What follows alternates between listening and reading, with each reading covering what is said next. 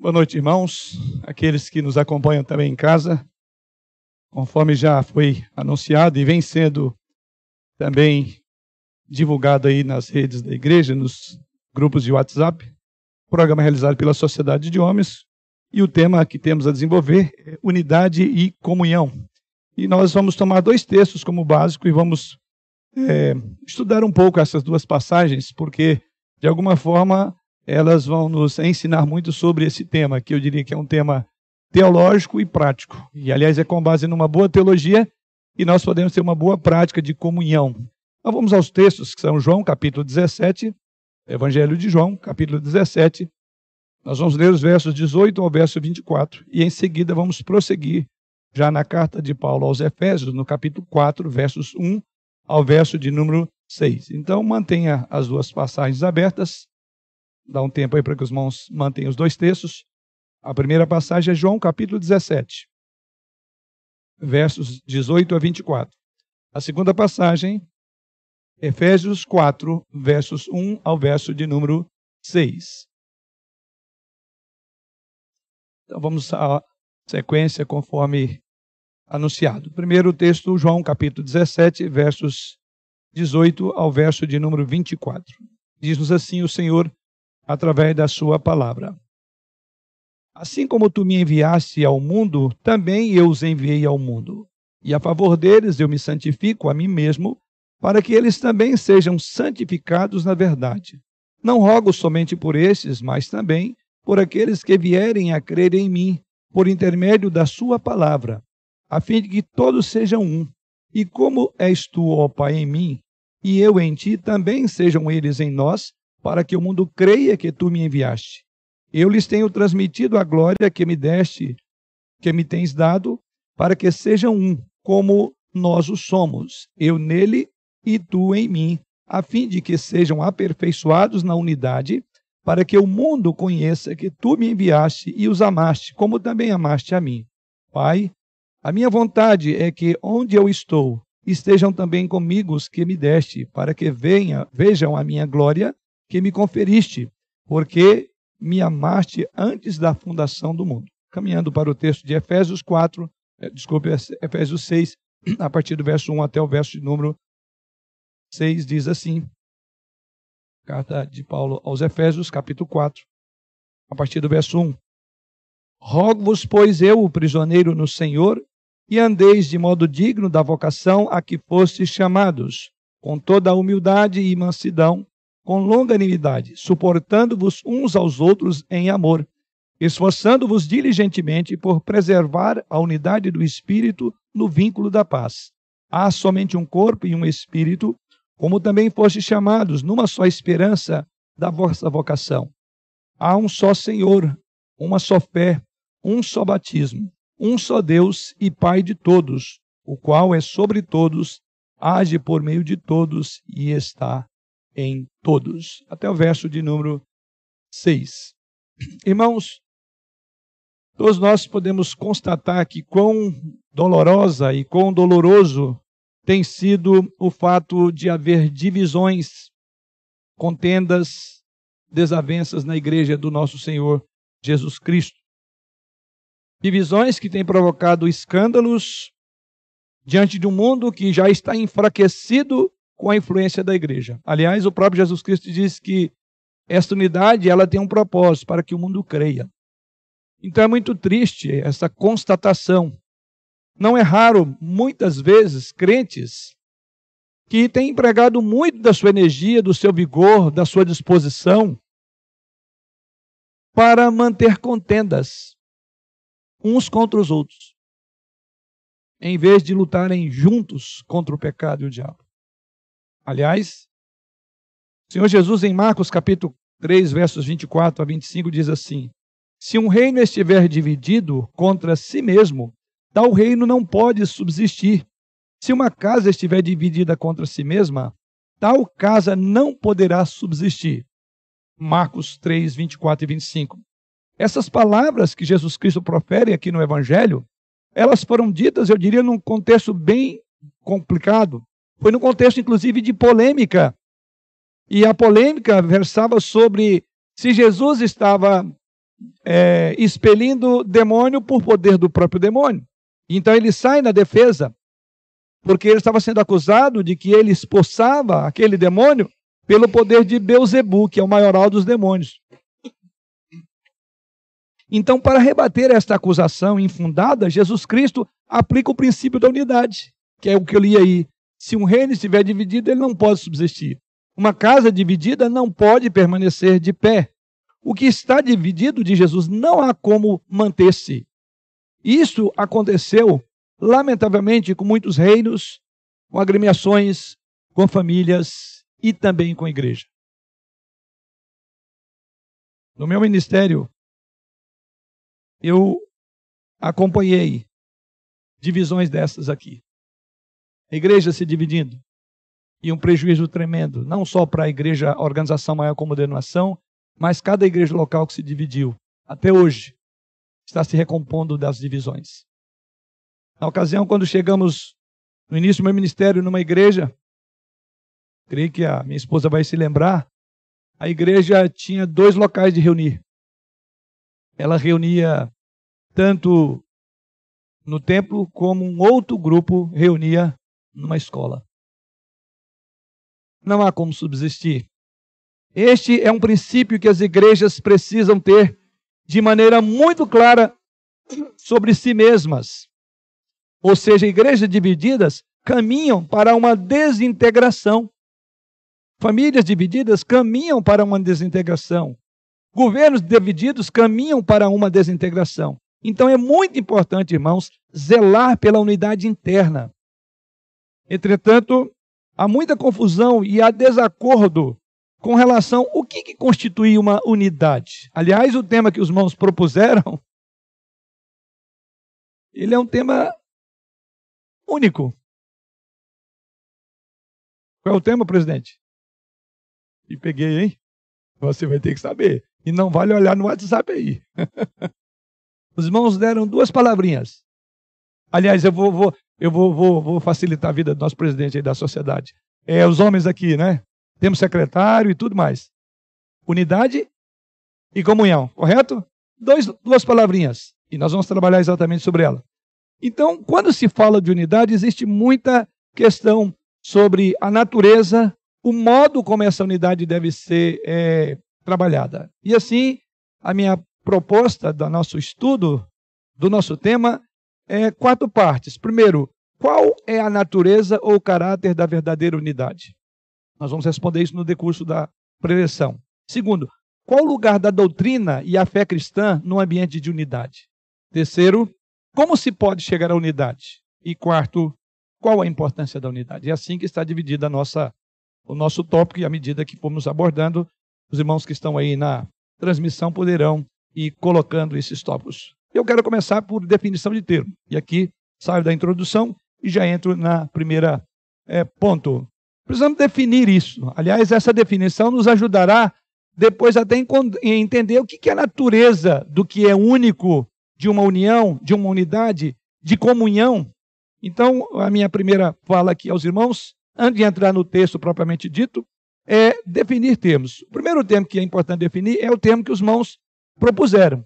Eu quero definir os dois termos, união, ou desculpe, unidade e comunhão. Eu quero primeiramente definir. Bom, o que é unidade? Então, grave. Unidade é a qualidade daquilo que não pode ser dividido. Qualidade do que é um. Qualidade daquilo que é único. Qualidade do que é uniforme. Então, quando você quer referir a algo que não pode ser dividido, então o uniforme, você então usa a palavra unidade. No sentido eclesiástico, que é o nosso caso aqui, é quando nós estamos unidos pela mesma fé, pela mesma profissão de fé. E temos a mesma direção, o mesmo governo, o mesmo domínio, que é o segundo texto. Uma só fé, uma esperança, um único amor, um único Deus. Então, isso no que diz respeito à unidade. O segundo nome, segunda palavrinha da nossa, do nosso tema é comunhão, que é uma palavra grega de koinonia, o que significa comunhão? Significa participação em algo que é indivisível. Opa, então tá aí. A comunhão é a participação em algo que é indivisível. Então nós diríamos que a unidade é um ambiente apropriado para exercer comunhão. Porque é aí que as coisas acontecem.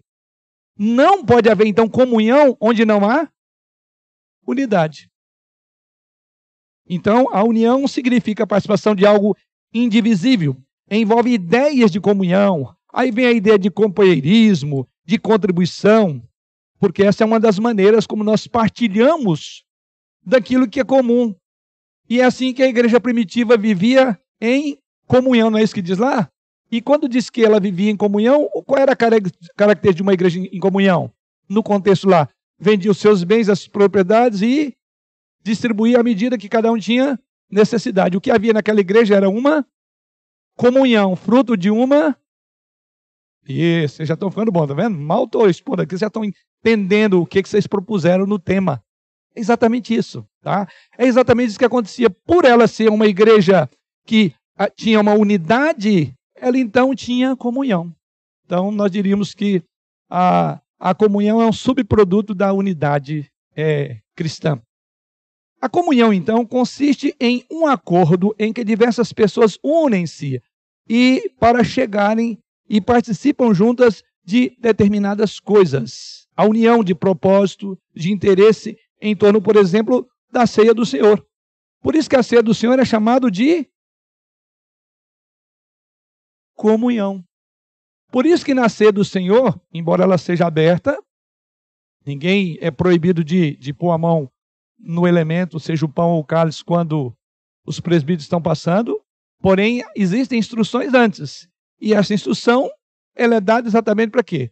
Para que aqueles que estão em comunhão com suas igrejas, porque não é igreja local, é a comunhão maior. Aqueles que estão em plena comunhão, então a ideia aí que a ceia é um ato de comunhão. E essa comunhão deriva-se da unidade que nós temos em Jesus Cristo. Por isso é muito comum eu dizer aqui que não é uma. A, da, a ceia não é da primeira igreja presbiteriana conservadora de Guarulhos, para dar a, a liberdade para aqueles que nos visitam, que eventualmente fazem parte de alguma igreja, fazem parte de uma comunhão maior, porque comungamos a mesma fé, a mesma esperança, o mesmo amor e assim por diante. Também há comunhão geral dos santos, que a Bíblia também fala. Fala de unidade, de comunhão. Então, nesse sentido, diríamos que, de alguma forma, podemos dizer que unidade e comunhão são termos equivalentes. Diz respeito àquele sentido gostoso. Então, quando eu junto as duas palavras, que é o tema dos irmãos, é o tema proposto, unidade e comunhão, diz respeito àquele sentido gostoso de pertencer. Aliás, essa é uma palavra muito comum, de pertencimento, né? Esse sentimento gostoso de pertencermos e fazermos parte de uma comunhão, a comunhão dos santos. Eu quero colocar uma terceira palavrinha aí. Aqui eu já defini o nosso tema, né, e o que, é que nós vamos pensar sobre as duas palavras, no contexto das duas passagens. Eu quero também falar de uma outra palavra que, como eu falei, existe muita confusão sobre o assunto, que é união. Então, a união já é um ato ou efeito de unir, junção de duas coisas ou pessoas, reunião de forças de vontade. Daí o termo a união faz a força. A união é diferente da comunhão. O pressuposto da comunhão é a unidade, correto? Mas da união não. Eu posso me unir a pessoas para cumprir determinados fins sem que, contudo, por exemplo, agremiações, eu creio que os irmãos aqui devem fazer parte de algum tipo de união de, de, de, de condomínio, por exemplo. Ali há uma união de esforços, de pensamentos para determinados fins, o bem-estar do prédio, etc., e assim por diante. Então, isso é coisa diferente. Então, não falamos de união no sentido de comunhão de unidade. Então, eu diria que a união é divisível. Quer dizer, eu posso me unir para determinado fim, sem que, contudo, os meus pressupostos principais é, é, sejam atendidos. Porque eu posso pensar diferente e assim por diante, e, no entanto, eu posso me unir a algum tipo de esforço para chegar a um determinado fim a que essa agremiação, esse grupo, essa sociedade planeja. É por isso que nós temos também as chamadas uniões internas, união de mocidade, não é assim? Inclusive, dentro dos estatutos da, das sociedades internas, está lá e pode ter dois tipos de sócios. Alguém me lembra aí? Sócio auxiliar e efetivo. Quem são sócios efetivos? Os membros, aqueles que fazem parte da unidade. Porém, tem pessoas que, embora não sendo ainda membros da igreja, eles podem fazer parte da união. Então, queremos dizer com isso que, dentro das sociedades internas, não há necessidade específica de você fazer parte da unidade da igreja para fazer parte de uma, de uma, união de sócios. Porque é uma união de homens, é, sociedade né, de homens, de, de jovens, de senhoras, que se reúne para cumprir determinados propósitos. Claro, o pressuposto é que todos sejam da igreja e crentes, mas o estatuto abre lá porque na união é possível alguém que não faz parte da unidade, no entanto, fazer parte de uma união de sociedades. Fechamos isso aí, é a minha primeira colocação. E vamos agora para o segundo tópico nosso, a natureza da unidade, ou seja, a base, a origem da unidade. Mas antes de fazer, eu quero contextualizar a primeira passagem, que é o texto de João capítulo 17. Observe, irmãos, que João capítulo 17, aqui nós temos uma oração chamada aí em título, embora não é, não é inspirado, mas, o, mas o, a, a, a, ela fecha a ideia que o que lemos nos versículos 1 ao verso número 26, ou seja, o capítulo 17, é a oração de Jesus Cristo, chamada de oração sacerdotal, porque ele está suplicando a favor da sua igreja, no particular aqui das, dos seus filhos, extensivamente de todos aqueles que vierem a crer no nome dele, como ele diz. Então, aqui temos o contexto. Então, é uma oração de Jesus Cristo. E essa oração Jesus Cristo faz da perspectiva da obra consumada, porque ele diz: Eu vou para junto de ti. Então, ele já está dizendo porque ele era Deus, né? é Deus, e nessa, nessa condição ele poderia já. Então ele vê a obra completa e realizada. E quando Jesus Cristo, na sua oração, vê a obra completa e realizada, ele levanta uma preocupação, que é com relação a nosso tema, a unidade da igreja. Então, é algo tão importante que ocupou a mente de Jesus Cristo. E nós vamos ver isso agora. Porém, deixa Deixa-me ver, deixa mostrar aos irmãos como essa oração está estruturada. Então, no seu, o conteúdo da oração, Jesus, desculpe. Opa. Só um pouquinho. O conteúdo da oração de Jesus Cristo está dividido da seguinte forma: primeiro, ele ora por si mesmo, dizendo ao Pai que havia concluído a obra aqui na terra. Por isso que é uma oração da perspectiva da obra realizada. Isso está nos versículos 1 a 5. A estrutura da oração é essa. Versos 1 a 5, a ênfase de Jesus Cristo é orar por si mesmo e, ao mesmo tempo, é dizer ao Pai que aquilo para o qual ele veio estava concluído, a obra. Em segundo lugar, ele ora, versos 6 a 19. Ele ora agora para os seus discípulos, ou pelos seus discípulos, daí porque ela é chamada de oração sacerdotal. E nessa oração, a ênfase de Jesus Cristo é pedir ao Pai que os guardasse e os santificasse. Duas palavrinhas importantes: que Deus guardasse a igreja e que ele santificasse a igreja. E aí, lá nos versos 20 a 26, ele ora pela igreja como um todo, para que possamos ser unidos nele e um dia participarmos da sua glória. Assim está, então, a disposição da oração de Jesus Cristo. Então, agora vamos entender sobre a essa segunda parte da oração é quando ele ora pelos seus discípulos, pedindo ao Pai que guardasse e santificasse. E aí me chama a atenção, e eu quero que você olhe comigo o versículo 11. Ele diz assim: Já não estou no mundo, mas eles continuam no mundo, ao passo que eu vou para junto de ti. Pai Santo, guarda-os em teu nome que me deste, para que eles sejam um, assim como nós. Então vamos observar a palavra que Jesus Cristo usa: Pai Santo, guarda-os em teu nome.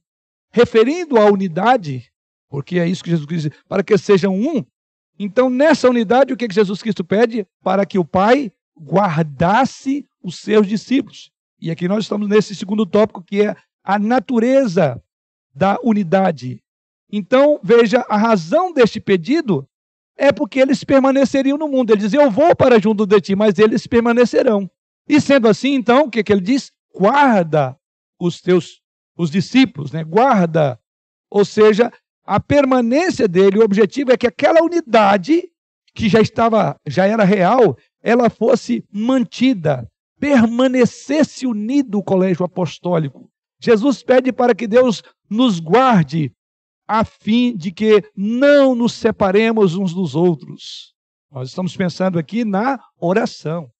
Então, a oração de Jesus Cristo ocupa-se de algo importante. Da mesma forma como nós subimos a Deus e apresentamos a Ele os nossos desejos, a nossa, uh, os nossos problemas, a nossa angústia, aquilo que mais ocupa o nosso coração, eu diria que aqui está Jesus Cristo. O que ocupa o coração de Jesus Cristo nessa, como que despedida antecipada? Pai, guarda este povo, guarda a minha igreja.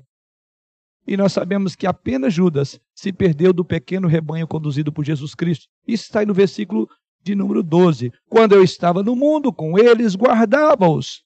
Veja, a oração do ponto de vista é concluída. Eu estava no mundo, então é como já diante do Pai. Ele diz: guardava-os em teu nome, que me deste, protegi-os, e nenhum deles se perdeu, exceto o filho da perdição. Então há uma exceção, mas a exceção é, ele esclarece que o motivo é determinação divina para cumprir as escrituras. Verso de número 12.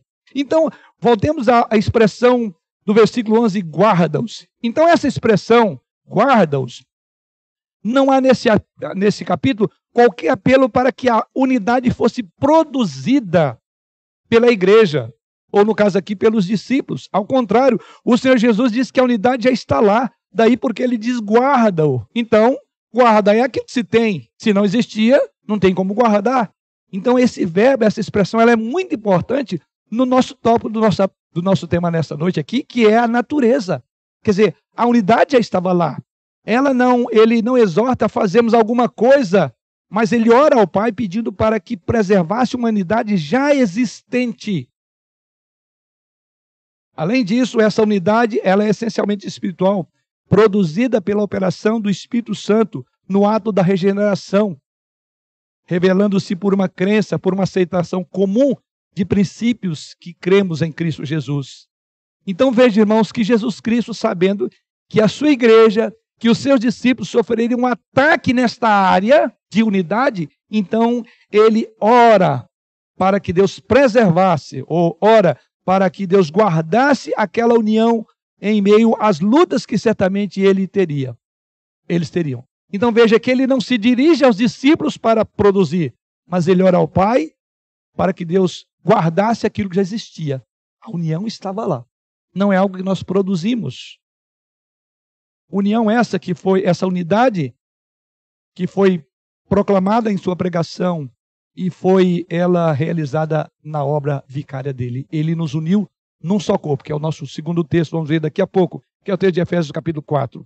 Então, nos versos 11 e 12, veja aí, Jesus Cristo faz uma oração fundamental para que eles possam ser conservados na unidade. No versículo 13 a 16, ele ora particularmente para que eles possam ser conservados um contra os ataques que o maligno haveria de é, impor sobre o colégio apostólico. E não foram poucos. Os irmãos sabem que exatamente quando estava afunilando para que ele fosse levado à morte, nenhum desses discípulos permaneceu com ele. Nós lembramos de exemplo clássico de, de negação, de afastamento de Pedro e, e Judas. Mas se você for olhar bem, ao pé da cruz, nenhum deles estava. Eles fugiram do Senhor. Jesus que diz: Pai, guarda para que essa unidade não seja quebrada. Lloyd Jones, comentando sobre esse texto, diz que esta unidade só pode ser vivida devido à sua essência, por aqueles que são regenerados e nascidos de novo, pois não se trata de questão de amizade ou de algo muito mais profundo, ou é melhor, é algo muito mais profundo. Aí ele diz: Isso é semelhante a um elo familiar. Aliás, essa imagem que Lloyd Jones usa, ela é muito boa, até mesmo que é uma imagem bíblica. A Bíblia trata a, a igreja como rebanho, como família, como corpo, que é um indicativo de unidade. Então, Lloyd Jones afirma dizendo o seguinte: não se pode, falando de, que é semelhante a um elo familiar, e ele diz: não se pode escolher esse assunto, nem o que isso envolve. Nascemos em uma família, ou uma determinada família, e embora discordemos dos seus membros, não podemos nos libertar desse parentesco. É questão de sangue e de essência. Assim é a unidade da igreja. Ele conclui comentando esse texto. Então ele diz: nunca devemos pensar em alguma coisa voluntária, mas em algo inevitável, porque é o resultado do nascimento em determinada família. E ele conclui dizendo: os cristãos são irmãos e não mera associação de amigos. Lembra, união não é uma união. A igreja não é constituída, constituída de uma união de esforços. Ele é uma unidade. E como unidade, ela é como uma família. Aliás, é a figura que a Bíblia usa, é como uma família. E sendo uma família, ele usa uma imagem que é, todos nós temos. Eu quero crer que, por menor que seja a sua família, você não concorda com todos os membros da sua família. Mas o fato de você não concordar, não tem como evitar a questão do parentesco. Ainda é o seu sangue. Então não temos como evitar nesse particular. Assim é a igreja. Eu posso não concordar com todos os irmãos, mas isso não me dá o direito de dizer que eu estou fora do que os irmãos pensam ou acham, porque é o meu sangue, faz parte. Daqui a pouco vamos falar sobre unidade na diversidade.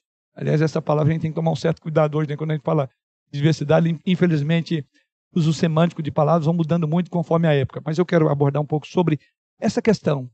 É possível, a unidade é unicidade, no sentido de que não todo mundo pensa igual, é uniformidade? Não necessariamente.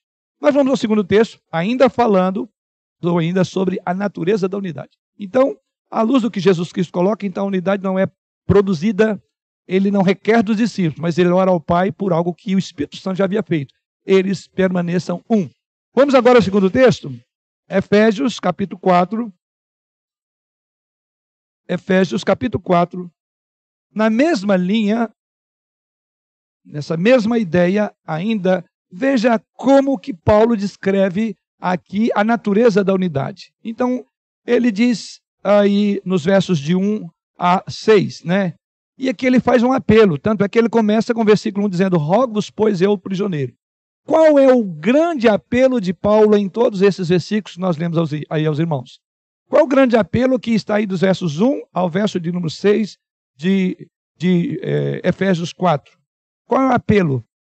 4, versículo 2, ele diz: Para o quê? No versículo 2: Com toda humildade e mansidão, com longanimidade, suportamos um, suportando-vos uns aos outros em amor. Verso de número 3: Esforçando-vos diligentemente, por quê? Por preservar a unidade. Aqui, mais uma vez, ele está falando a unidade que Paulo diz que é no vínculo do Espírito, você deve deve se esforçar para preservar a unidade. Essa é a expressão. Não para produzir a unidade, não para criar uma unidade, não para tentar chegar à unidade. Ele diz: olha, tentem aí, como igreja em Éfeso, tentem se entender, tentem ser unidos. Ele diz: não, façam o seguinte, esforcem-se para o quê? Para preservar a unidade. A ênfase é dada na palavra preservar devem ter cuidado para não permitir que alguma coisa perturbe a unidade. Então vamos somar essas duas palavrinhas importantes para compreendermos a natureza da unidade. Jesus Cristo diz: guarda-os. O pressuposto que a unidade já estava lá. A oração é para que o Pai guardasse eles naquela unidade.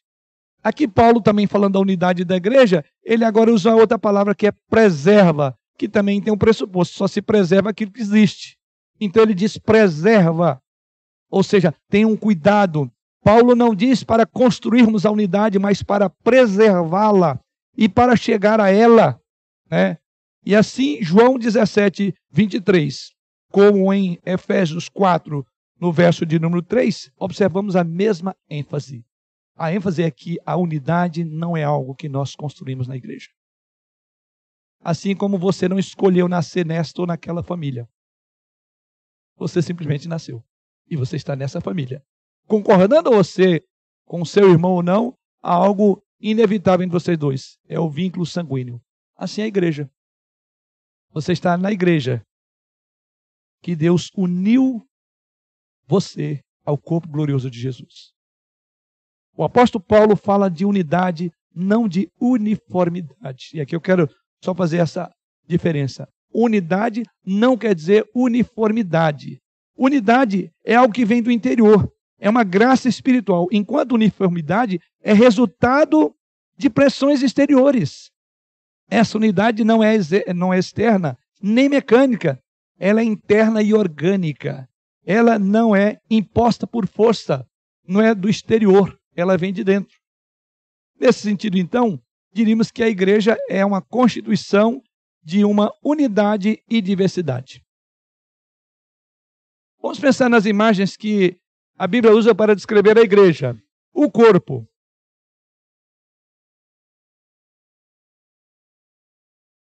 Eu sou um corpo completo.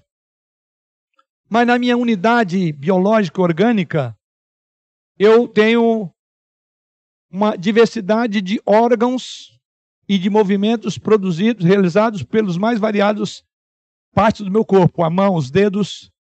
Não há uma é, há uma diversidade. O corpo ele é diversificado, porém ele só tem uma célula básica orgânica, uma só, só tem um coração que bombeia para suprir todas as necessidades de oxigênio, de sangue, de tudo, de todos os órgãos. Então é nessa nessa diversidade do organismo é que o corpo realiza um trabalho perfeito. É por isso que Paulo vai dizer lá que a igreja nós não devemos excluir este ou aquele. Quando ele fala de dons espirituais, lembra o que Paulo questiona ali? Ele diz: espera aí, é, o pé não pode dizer para a mão que não precisa, e nem a mão dizer para o antebraço que não precisa dele.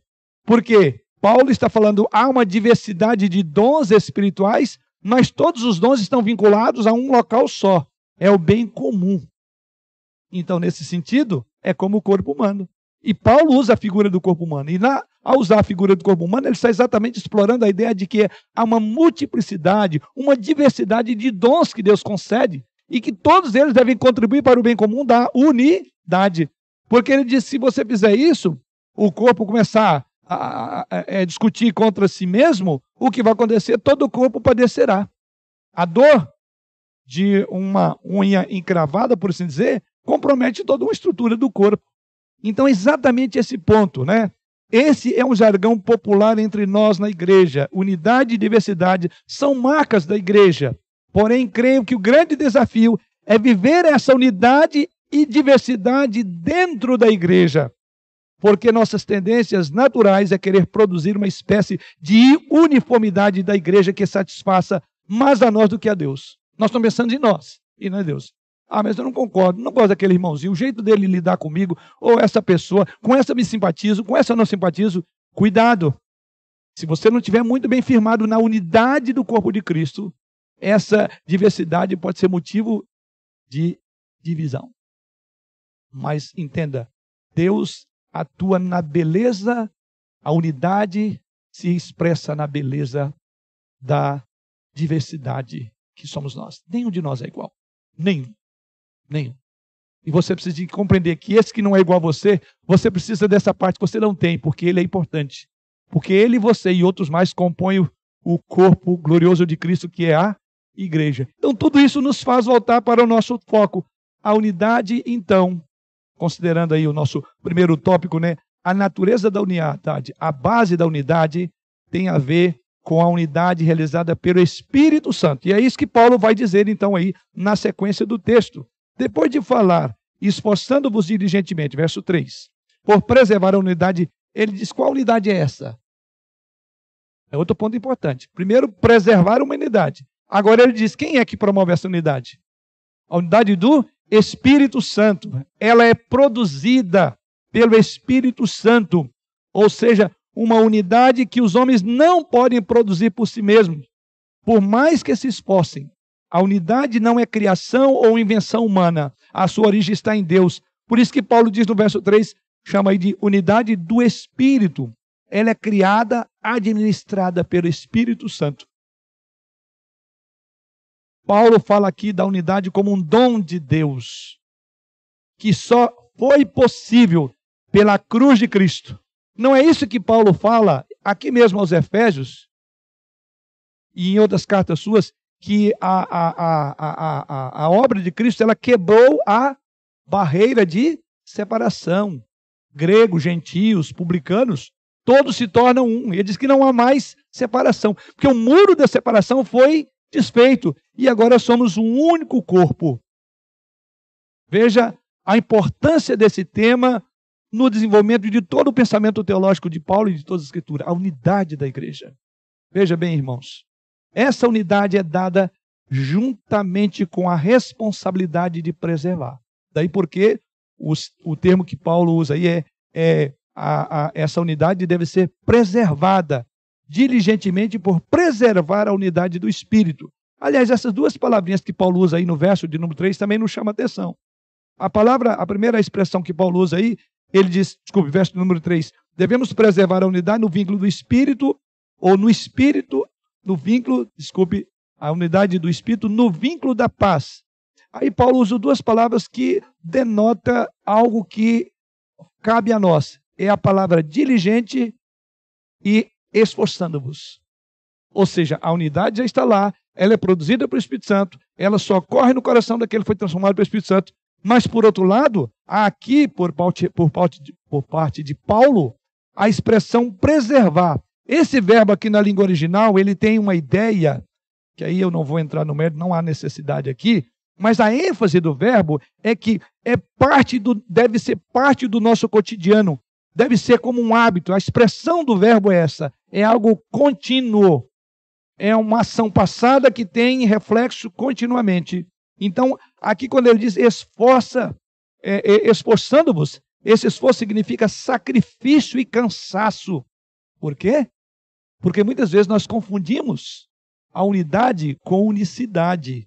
Ou melhor, como a palavra que eu usei lá, de achar que todo mundo tem que pensar igual a você. Não. Então deve haver um esforço para que pensamentos e desejos carnais não se imponham no contexto de uma igreja que é uma igreja unida já pelo sangue de Cristo. Então, daí, ele diz que isso vai requerer de nós um sacrifício. Daí a palavra é preservar aí, a, a ideia é de agonizar. Só que o esforço cristão aqui é para a conquista, para preservar, para não perder algo que Deus já nos deu.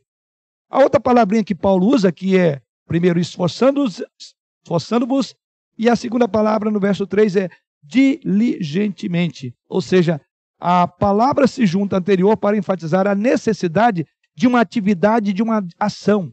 Diligência que implica em empenho e dedicação. Então, o que, que cabe a nós como igreja? se a unidade da igreja cabe ao Senhor ela é produzida em nós por meio do Espírito Santo, aplicada em nosso coração pela obra do Espírito Santo, então o que nos cabe é ter um esforço e um cuidado para preservar a unidade.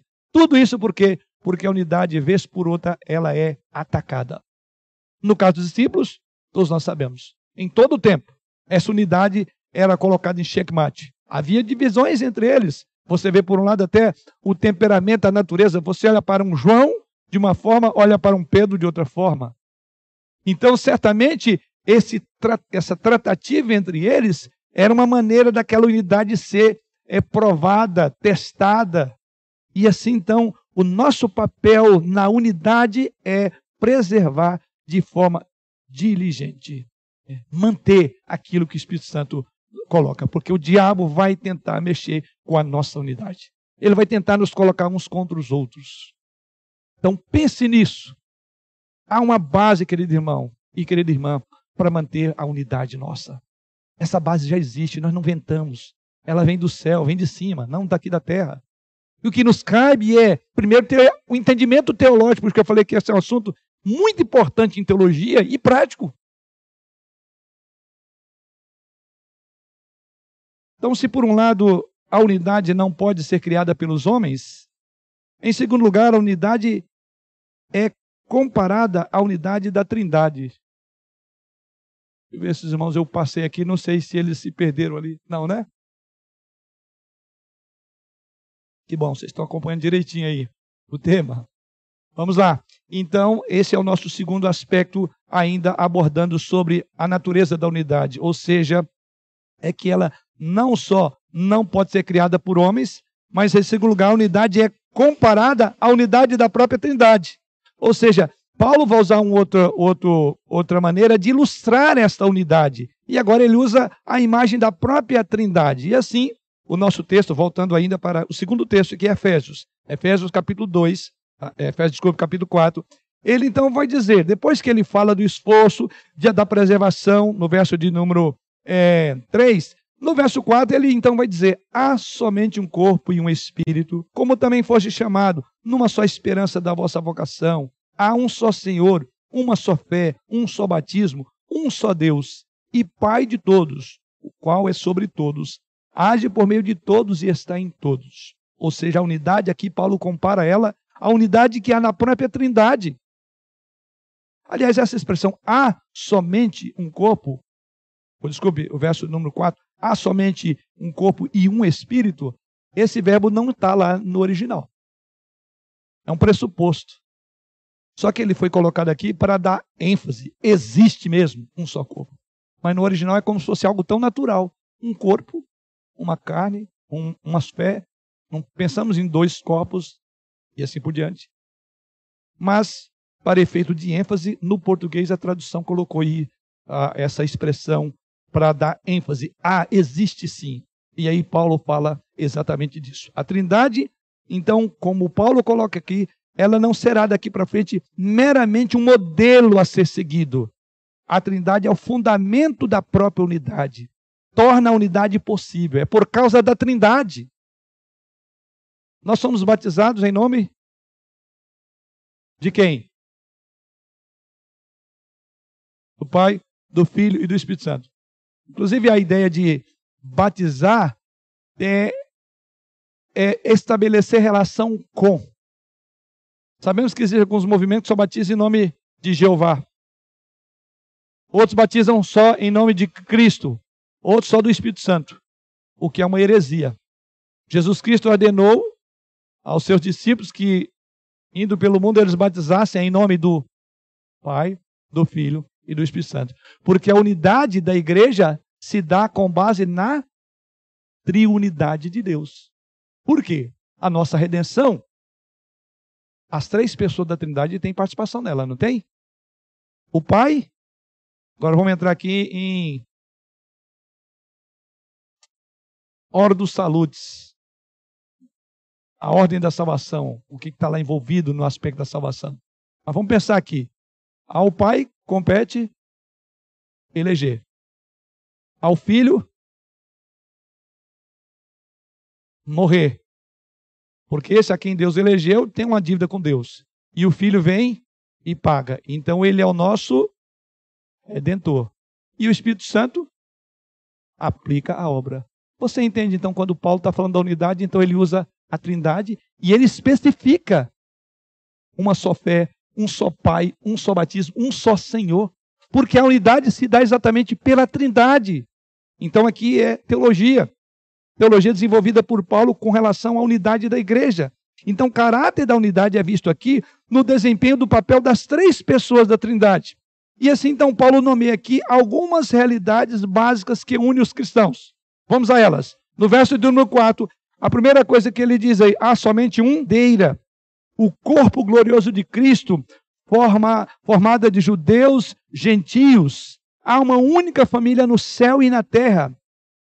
Então, quando você começa a fazer parte desta igreja, naturalmente você faz parte do corpo glorioso de Cristo, que é a sua igreja. Então, só há um corpo.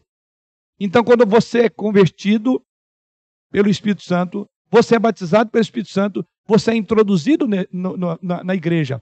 Tanto é que a palavra é, batizar, eu acabei perdendo esse ponto aqui, voltei a ele, que eu falei sobre a batizar em três, nome das três pessoas, é batizar é estabelecer relação com. Então, literalmente, a palavra lá, que quando você vai, o termo quando Jesus batizar em nome de, em nome, uma, a preposição poderia ser traduzida para. Eu te batizo para o Pai, seria uma tradução boa. Eu batizo para o Filho e eu batizo para o Espírito Santo. Na nossa tradução está em nome do Pai, em nome do Filho e em nome do Espírito Santo. Para, porque tem a ideia de para estabelecer relação com. Então, batizado, ou uma pessoa batizando, ele estabelece, o batismo é estabelece uma relação com o Pai, com o Filho e com o Espírito Santo.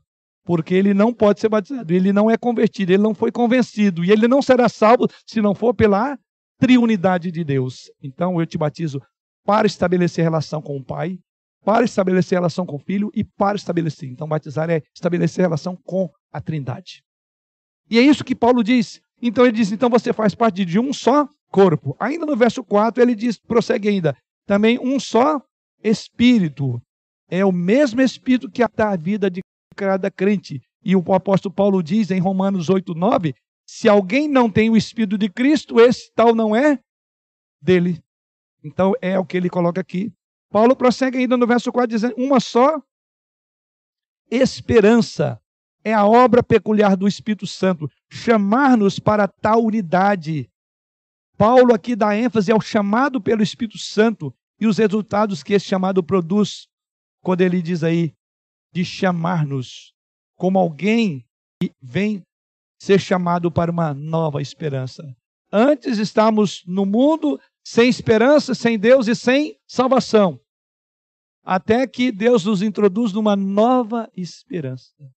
Depois ele prossegue dizendo: um só Senhor. Este é o nosso Senhor Jesus Cristo que morreu por nós. Ele é aquele que nos esta, estabelece a nova relação de filhos adotivos com base na sua obra. Paulo continua dizendo agora no versículo 5, continuando no versículo 5, uma só fé.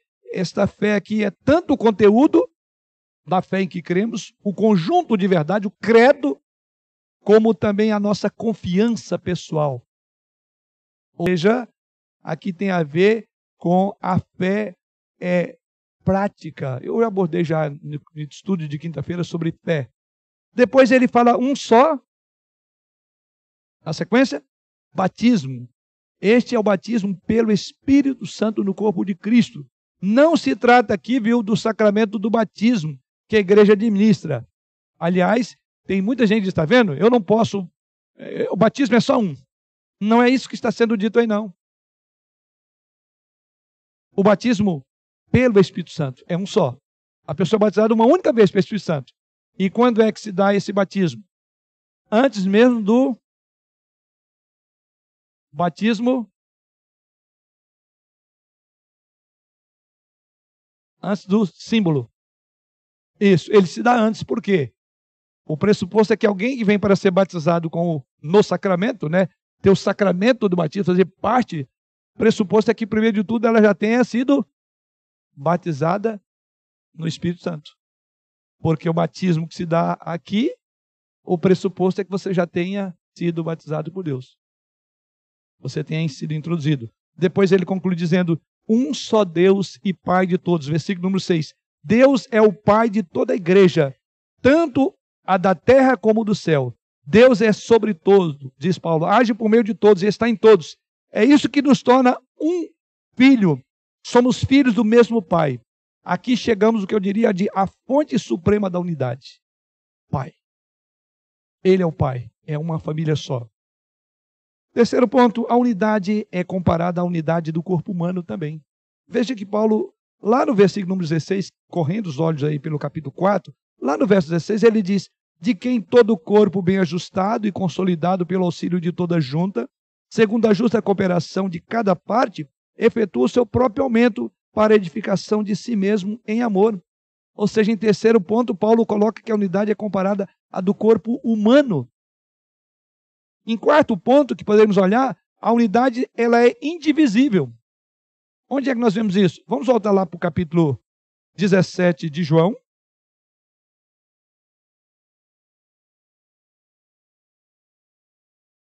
João capítulo 17. Veja lá o versículo 11. Jesus Cristo diz: Já não estou no mundo, mas eles continuam no mundo, ao passo que eu vou para junto de ti. Pai Santo, guarda-os em teu nome, que me deste, para que eles sejam um, assim como nós. Então, Jesus usa a palavra para que eles sejam um. Ou seja, a questão que eu coloquei lá na, na, na, na definição de termos. A unidade é aquilo que é indivisível. E é isso que Jesus Cristo diz: para que sejam um assim como nós. Ou seja, ali no texto também de, de, de, de João, a figura que ilustra a unidade também é a trindade. Se Paulo está usando uma só fé, um só corpo, Jesus Cristo diz também para que sejam como nós. Veja o que ele diz lá no verso de número 21, a fim de que todos sejam um. E qual é a imagem que Jesus Cristo vai usar?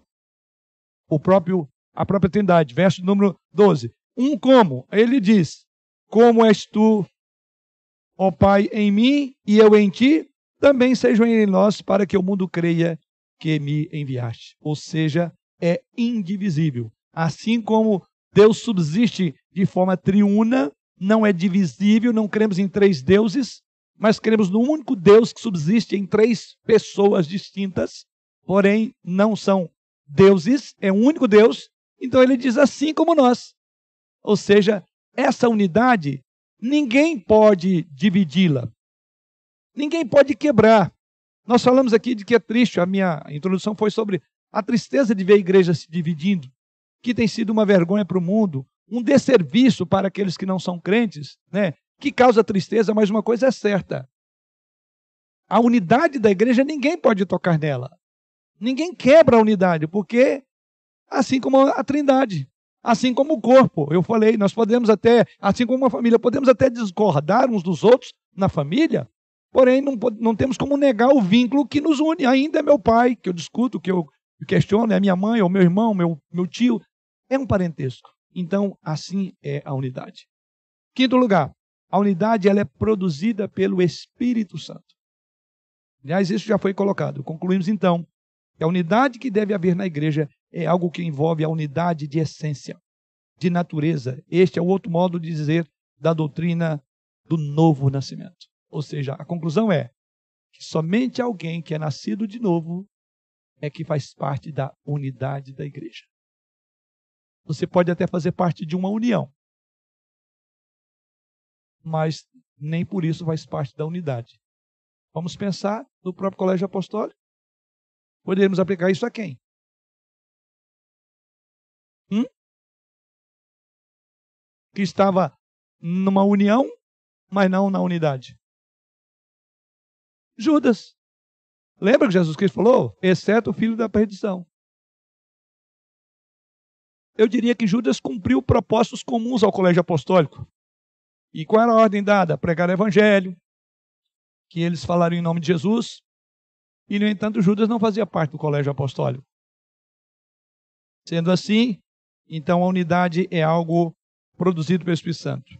E em último ponto, a unidade não envolve a todos que fazem parte da igreja visível. Esse é o ponto que nós destacamos agora. Porque Judas estava lá.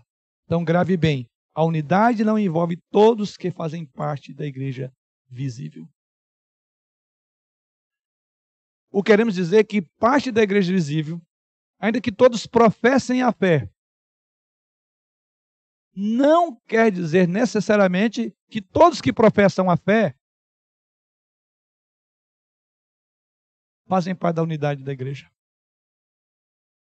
Porque no meio de doze tinha um que era um traidor. Judas Iscariotes. Ele fazia parte, vamos chamar, da igreja visível. Por isso nós fazemos uma diferenciação entre igreja visível e igreja invisível. Igreja militante, que está aqui nativa, como igreja triunfante, daqueles que partiram. Mas você diz, por que disso? Porque nem todos são aqueles. Jesus que diz que muitos são chamados, mas poucos escolhidos. Tem um chamado externo que todos ouvem mas nem todos respondem ao chamado interno. Não há algum texto para eu falar, fundamentar o que vou colocar agora. Por que então que a gente tem isso? Lembra que Jesus Cristo disse que é, guardasse e preservasse para que é, o mundo cresce? Mas qual é a tentativa mais comum de Satanás? Que o mundo não creia que Jesus veio. E o que, que Satanás faz? Ele então coloca obstáculos quanto à unidade. E uma maneira que ele tem de fazer isso é enviar pessoas não conversas para viver no meio dos convertidos. Mas aí não é minha palavra, Jesus Cristo fala do joio no meio do trigo. Jesus fala também de bodes no meio de ovelhas. E diz que vai ser assim. Tanto é que quando ele usou essas imagens do joio no meio do trigo, o que, é que os discípulos fizeram? Não, é muito simples. Vamos ter a pureza. Vamos lá e vamos arrancar. Não, não, não, não, não faça isso. Você pode até confundir. Significa dizer que é o nosso tópico aí. A unidade não envolve a todos que fazem parte da igreja visível. Então, fazer parte da igreja visível não é tudo. Então, você deve fazer uma autoanálise. Se realmente você faz parte da unidade da igreja. Que é possível que você até atenda aos pré-requisitos, pressupostos da pública profissão de fé e tudo, mas no íntimo você não é convertido. Terceiro e penúltimo grande tópico: como chegar então a ela? Aqui, primeiro, eu quero apontar que existem algumas opiniões erradas. Como eu falei início, no início, há muita confusão sobre esse assunto, sobre a essência, sobre a importância, mas também há, há problemas de como uma pessoa pode chegar a ela. Então, por exemplo, a igreja romana, católica romana, a ideia deles é aquilo que eles chamam lá em latim, semper eadem, ou seja, a divisa da igreja é: a igreja é sempre a mesma. Partindo desse pressuposto romano, então todos os ramos da igreja devem voltar-se para ela, sempre a mesma. A única e só verdadeira, verdadeira igreja de Jesus Cristo é ela. Assim ela se vê. Então, unidade, como você chega a ela? Na visão romana é isso. Você tem que voltar você tem que fazer parte porque ela é a única igreja. Outros sustentam aqui ideias, opiniões erradas sobre como chegamos à unidade. Outros sustentam que é necessário uma unidade visível, uma reunião de esforços. E nós falamos que há um outro nome para isso. A gente chama de união. Eu posso me unir para certos esforços, sem contudo fazer parte da unidade. Aliás, até aqueles que se unem à igreja através do batismo, não sendo crentes, eles poderão até fazer muitas coisas que os crentes fazem. Judas fazia. Até que chega aquele grande dia em que Deus diz: Olha, nunca vos conheci. Ali tem gente que fazia parte da igreja, inclusive fazia sinais. Senhor, em teu nome fizer maravilhas, não é isso que diz lá? E Jesus Cristo diz: Eu nunca vos conheci. Então há um alerta aqui sobre essa questão.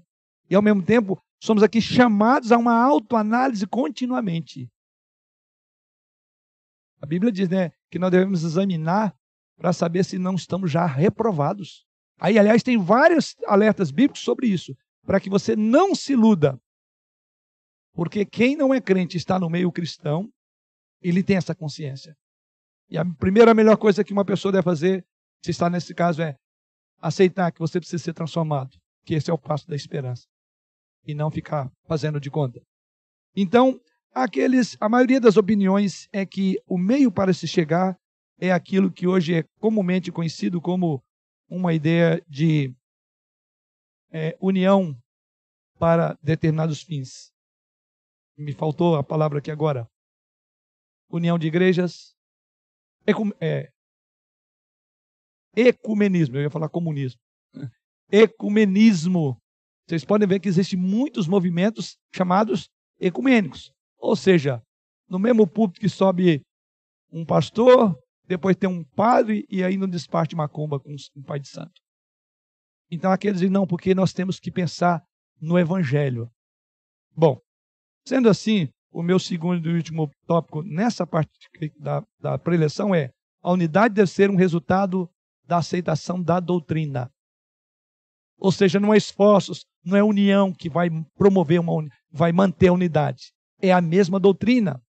Por isso que o apóstolo Paulo diz lá, Rogo-vos, vamos lá no verso, voltando ao, ao texto, que é Efésios. Veja o que Paulo coloca lá sobre como se chega à unidade.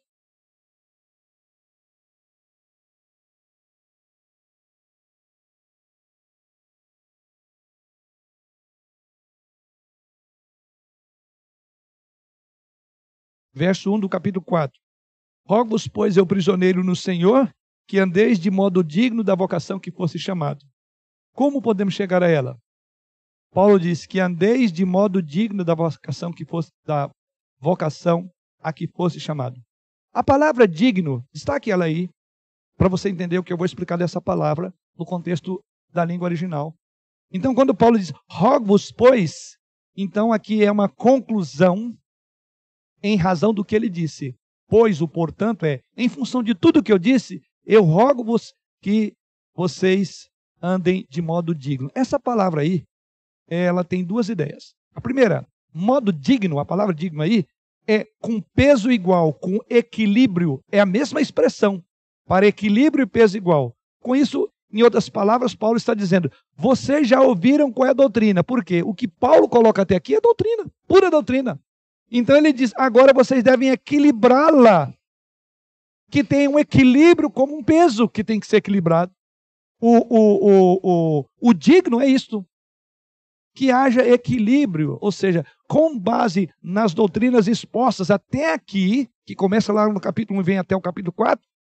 Portanto, agora equilibrem essa teoria, a teologia, com a prática. Vocês têm que viver em unidade. Uma segunda ideia que a palavra tem do termo digno é de alguma coisa que convém ou que se adapte. Nesse sentido, é a mesma palavra que ele vai usar lá em Filipenses 1:27, ele diz a fim de ornarem a doutrina. Então, ornar a doutrina, algo digno aqui ou que convém, é falar da humanidade que seja coerente, que tenha um adorno, que se adapte, que orne, que embeleze a doutrina. Deixa eu ilustrar isso de outra forma. Falar em unidade, independentemente de doutrina, é como falar de uma senhora ou da vestimenta de uma senhora, como se essa não tivesse ligação com a sua pessoa. Então, a roupa que uma senhora veste tem que ser, nesse caso, digna, ou, traduzindo, ornar com o perfil dela. Não é assim que as mulheres têm que se vestir? Ornando. Não tem como uma senhora vestir como uma jovem, e nem vice-versa. Mas tem que ser digna, ornar, adaptar, para que não cause um. De vez em quando a gente vê isso aí, né? A pessoa já passou lá dos cinquentão querendo andar com roupa de 21, de 18. Não vai dar certo. É a mesma palavra que também é usado o termo digno. Em outras palavras, o que Paulo está dizendo é ornem a doutrina, embelezem a doutrina de forma equilibrada com o que vocês aprenderam, para que a roupa não fique mais, muito ajustada, porque o corpo seu já não é de 18 anos. É mais ou menos isso que Paulo está dizendo. Estou parafraseando para os irmãos entender a força dessas duas expressões. Então, este é o ponto. A chave de toda expressão é a conjunção pois. Rogo-vos, pois. Ou seja, com base nisso, que vocês andem com equilíbrio, equilibrem a prática de vocês com a doutrina que vocês aprenderam. Ou ornem, embelezem a doutrina coerentemente com a teologia. Em outras palavras, então, não há como haver unidade se não for pelo um princípio doutrinário. Então é por isso que nós não nos unimos no movimento ecumênico. É por isso que não dá para pregar e compartilhar com outros religiosos, porque não orna com a doutrina, porque a doutrina que pregam, o ensino que, que apresentam não é o ensino digno. Último ponto, qual a importância então de tudo isso que nós aprendemos até aqui? Como eu falei, irmãos, esse é um assunto extremamente denso, é teologia pura. Eu não tinha como fazer isso se não fosse pontuando parte a parte. E eu espero que isso encoraje os irmãos para esse último tópico. Qual a importância, então, do que nós estudamos, aprendemos até aqui? Qual a importância desse tema é, escolhido pela sociedade de homens para ser abordado nesta ocasião? Qual a importância da unidade e comunhão da igreja. Esse é o nosso último tópico. Veja o que Jesus Cristo diz sobre este assunto. Vamos voltar agora para o outro texto. Estamos trabalhando dois textos. Vamos para João, Evangelho de João, no capítulo 17. Observe o que Jesus Cristo coloca no versículo 23. Falando da unidade, para que sejam um, é, como ele era o Pai, o Pai nele. E ele, no verso 23, diz: Eu neles e tu em mim, a fim de que sejam aperfeiçoados na unidade, para que o mundo conheça que tu me enviaste e os amaste como também amaste a mim. A primeira e maior e grande importância da unidade é porque ela é a proclamação do Evangelho.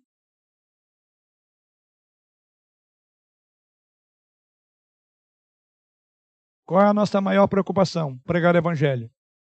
Fazer o nome de Deus ser conhecido, reverenciado e adorado por toda a terra. Para que toda a terra resplenda a glória do Senhor Jesus. E o nosso maior deleite, o nosso prazer, quando Ele é glorificado. E por isso somos ordenados por Ele mesmo. Ide e pregar o Evangelho. Mas eu vou agora dizer para você, com base no que Jesus Cristo coloca. Antes mesmo de você colocar um pé fora daquele dessa porta aqui e começar a falar de Cristo, seja na sua casa, seja no ambiente do seu trabalho, seja na rua, seja numa campanha evangelística, seja indo de porta em porta para fazer evangelismo e entregar um folheto, um folheto. Saiba, você começa a evangelizar aqui na comunhão dos santos. É na unidade da igreja, porque Jesus que diz, para que o mundo, o quê? o mundo saiba que me amaste como também amaste a mim. Ou seja, lembra como que a igreja primitiva era contemplada por aqueles que não faziam parte da igreja? Diz que era de comum acordo eles reunir no pórtico de Salomão, mas os restantes não ousavam. Tinham grande admiração. E sabe a admiração da igreja, daquele povo? A admiração dos que é, conviveram com a igreja primitiva, eles admiravam porque eles eram uma só alma, um só corpo. Então, você começa a evangelizar é pela maneira como você preza pela unidade da igreja local, pela unidade do corpo de Cristo. Não é como nós saímos para pregar lá fora e aqueles que de lá vêm com a vida toda é, é, machucada, ferida, desavenças e chega na igreja e ele vê algo muito parecido com o que ele vê lá fora. As pessoas em disputas. Então você começa a evangelizar quando você age em unidade. Porque é isso que Jesus Cristo falou. Ah, para que o mundo conheça que tu me enviaste. Então é através da unidade da igreja que o mundo conhecerá que Jesus veio a este mundo que ele foi enviado do Pai, porque expressamos a mesma unidade uns com os outros, porque cremos na mesma fé. Brigamos sim contra as hostes do mal, mas não brigamos entre nós. E é esse o, o, o propósito de Jesus Cristo. Para que o mundo me enviaste. O mundo tem que ver isto. A igreja tem que manifestar e demonstrar uma unidade visível, porque é assim que ela proclamará o evangelho de Jesus Cristo. A unidade cristã é importante também porque ela evidencia o novo nascimento, porque somente quem é nascido de novo que tem está na unidade. A unidade cristã é importante também porque a igreja dividida é um escândalo para o mundo. E enquanto estivermos divididos, o mundo não nos ouvirá. Agindo assim, demonstraremos que Cristo está dividido e a unidade do corpo e a unidade de uma família. Outra importância. A unidade cristã é importante porque somente através da unidade é que o mundo virá crer na mensagem de salvação. Por isso que Jesus Cristo diz: para que o mundo creia que tu me enviaste. Olha a grande pregação nossa, começa pelo modo como nós vivemos em unidade. A unidade cristã é importante porque ela é a chave que nos abre a porta para a evangelização. Quem não quer que vive lá fora numa vida toda complicada de intrigas, de briga de família, de marido, de mulher, de patrão, empregado. Quem não quer chegar e, e, e ver um ambiente de harmonia, de bênção? Então é a atmosfera propícia para as almas que estão aflitas, para os pecadores que estão lá fora, para os desiludidos, para os desesperançosos. Essa é a parte, ela é a chave para a evangelização. A falta de unidade de uma igreja fecha as portas dela. Falei aos irmãos, e, e, e, e, vi, acompanhei passo a passo divisões de igrejas. E, digo aos irmãos, nunca mais elas foram as mesmas. Igrejas é, hoje que tem até um, um, prédio invejável das nossas igrejas. Porém, é, meia dúzia não é de gato pingado, lá não tem gato, mas de, de piedosos crentes, né? É triste. Você passa lá, eu lembro quando isso caminhou num processo complicado na justiça, mas eu lembro que no, na, no, no culto de olha só, reintegração de posse, foi dito pelos, pelos uh, pastores. Lembro bem do meu saudoso e querido reverendo João Alves, reverendo saudoso também, reverendo Antônio. Não celebramos vitória, aqui é uma derrota. Não há vitória. Porque ele estava fazendo um contraponto. Foi uma vitória que nós ganhamos a causa dos, dos separatistas da igreja, porque eles, a, eles tomaram a igreja. Mas ele diz que não há vitórias. Não há celebração quando há guerra, porque tem muitos mortos e feridos. Foi uma palavra profética nesse sentido. Até hoje, a igreja não levantou mais. É triste, né, irmãos? É muito triste. Eu diria que queimou aquela região porque todos souberão, ah, isso aqui, aquela igreja que aconteceu isso. Não há evangelização eficaz sem uma unidade da igreja. Não temos autoridade para pregar arrependimento ao mundo se nós estivermos trabalhando, travando batalhas internas na igreja. A unidade é fundamental, é a saúde nossa. É o progresso da igreja, depende disso. É através da unidade que a igreja crescerá. Porque quando a unidade é na igreja, as pessoas experimentam autenticidade. Eu quero colocar aqui, terminando já, quatro marcas quando há unidade na igreja. A primeira característica de uma igreja é que cresce através da unidade é que através da unidade a igreja crescerá, pois quando a unidade, primeiro, a autenticidade. Como é que a gente pode ver que a nossa igreja, que nós como igreja, estamos crescendo em unidade? Primeira marca, autenticidade. A comunhão autêntica não é superficial. Não se resume em conversas sobre banalidades. É genuína de coração para coração. Ela ocorre quando as pessoas se mostram honestas a respeito de si mesmas e o que está acontecendo em suas vidas. Elas dividem mágoas, revelam sentimentos, confessam falhas, admitem medos, reconhecem fraquezas e podem e pedem ajuda em oração. Autenticidade. A autenticidade é exatamente o, o oposto do que tem se encontrado em algumas igrejas. Pode haver pessoas na igreja que, por causa dos laços de amizade e em nome de um amor falso, deixa a verdade de lado. E a unidade nos permite ser extremamente autênticos. É por isso que Provérbios questiona lá em Provérbios, Salomão em Provérbios 27. Alguém lê para nós esse texto? Provérbios 27, versos 5 e 6.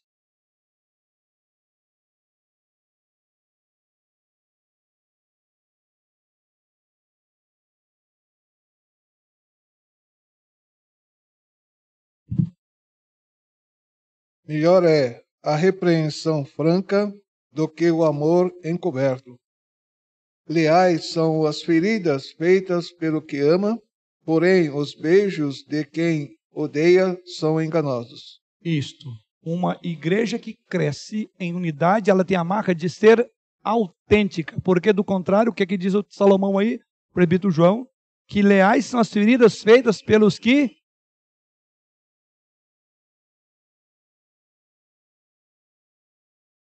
do que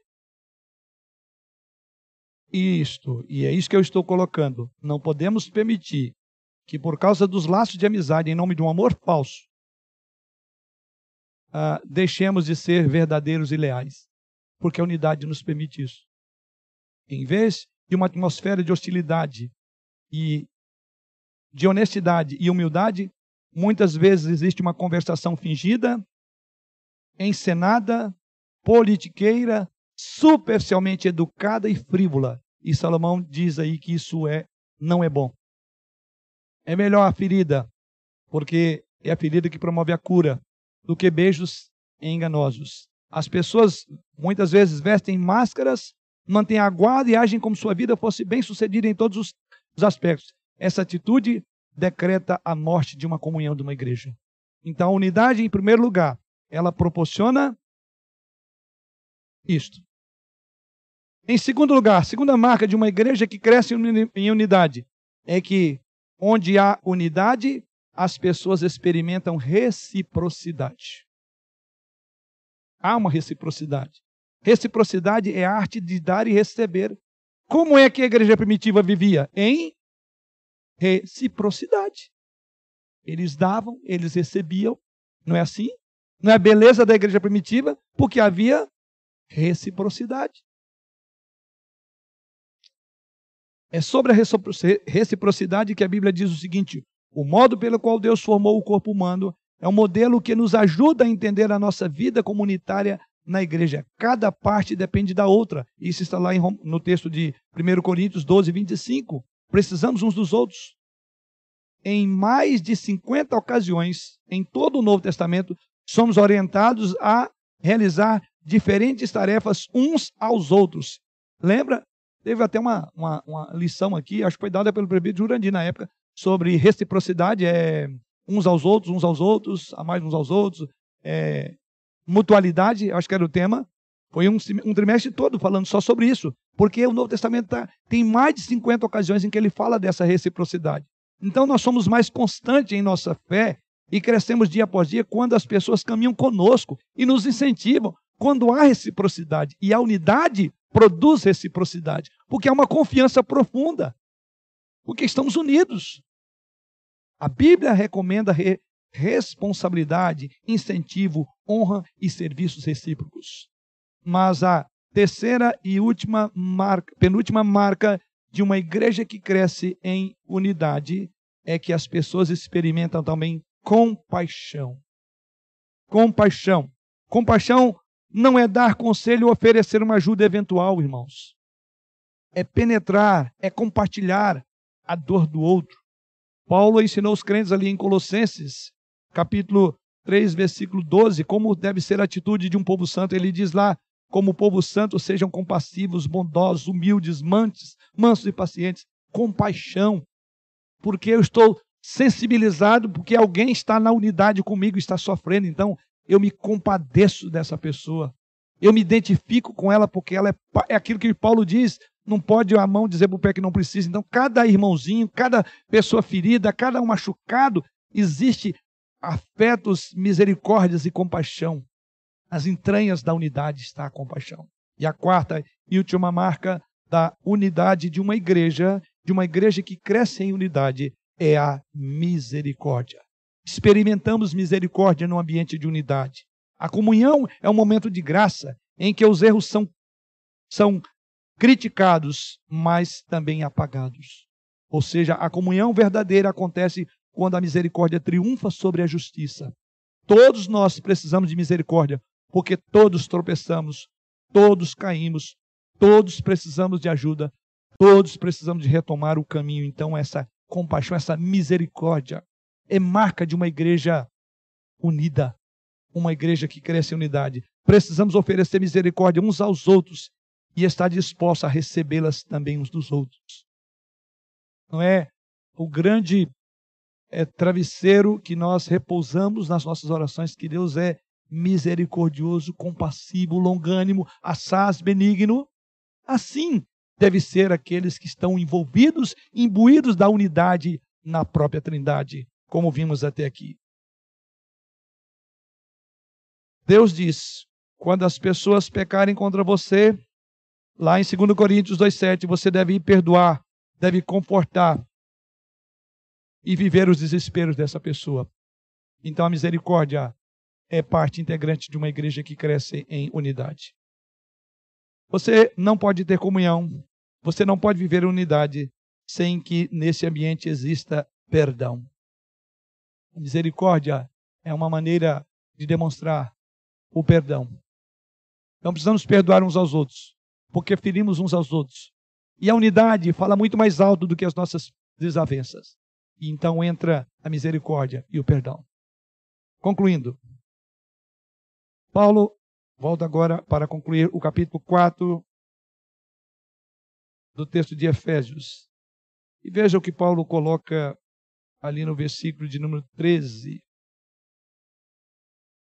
Concluindo seu raciocínio ali, versículo 13 ele diz assim: Até que todos cheguemos, a palavrinha de novo, à unidade da fé e do pleno conhecimento do Filho de Deus, à perfeita varonilidade, à medida da estatura da plenitude de Cristo. Então veja a expressão: cheguemos à unidade da fé. A palavra aqui é pleno é epignosis, que significa é, não é chegar a um conhecimento qualquer, mas na língua portuguesa foi pleno conhecimento. Este é o ensino de maturidade vista. Qual é o propósito de Deus dar dons com vista ao aperfeiçoamento do santo? Porque é isso que Paulo diz aí. É até que todos cheguem ao quê? A cheguemos à unidade da fé. Uma igreja madura que tem seus líderes colocados por Deus, ele deu aí pastores, evangelistas, profetas, presbíteros, diáconos, para que a igreja chegue ao pleno conhecimento, ou para que chegue à unidade da fé. Então veja que é o foco para o qual Deus também colocou a liderança na igreja, para que todos cheguem à unidade da fé. Ou seja, aqui é o ápice da unidade da igreja, é a unidade da fé. Como se chegará a esse pleno conhecimento? Negativamente, Paulo diz aí, não como meninos. Ele diz aí, para que não sejamos, verso de número 14. Primeiro, não como meninos, não sendo infantis. E de forma positiva ele diz, mas seguindo o quê? A verdade em amor. Está aqui o caminho. Hoje em dia tem se dado muita ênfase ao amor em detrimento da verdade. Segue a verdade em amor. Você não pode sacrificar a verdade em nome do amor, porque isso não é amor é beijos falsos e enganosos, que diz o texto. Então, como chegaremos lá? A verdade em amor. Então, como eu disse, tem se dado muita ênfase ao amor em detrimento da verdade. Outras vezes fala-se da verdade sem amor. Então nós precisamos de voltar para aquela expressão: rogo-vos, pois, é, que andeis de modo digno. Precisamos de equilibrar essas duas coisas. Não podemos sacrificar um em nome do outro, porque o amor deixará de ser amor e a verdade deixará de ser verdade, mas é seguindo a verdade em amor. A verdade em amor. Não posso sacrificar a verdade, sob pena de que não é amor, é falsidade. Se o amor exige um puxão de orelha, uma chamada no irmão, vou fazer isso, mas farei em amor. Hoje em dia, desculpe-me, não se pode amar verdadeiramente a não ser em termos de verdade. Fora da verdade não há amor. A hipocrisia à chantagem. Então Paulo diz: como nós chegaremos? Seguindo a verdade em amor.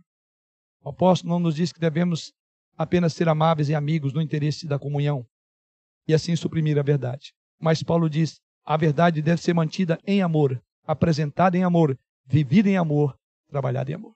Que Deus assim nos abençoe para que esse tema tão importante, tão necessário em toda e qualquer comunhão, realmente possa ser uma realidade na vida dos irmãos que aqui estão presentes, de todos nós e daqueles que nos acompanham aí dos seus lares.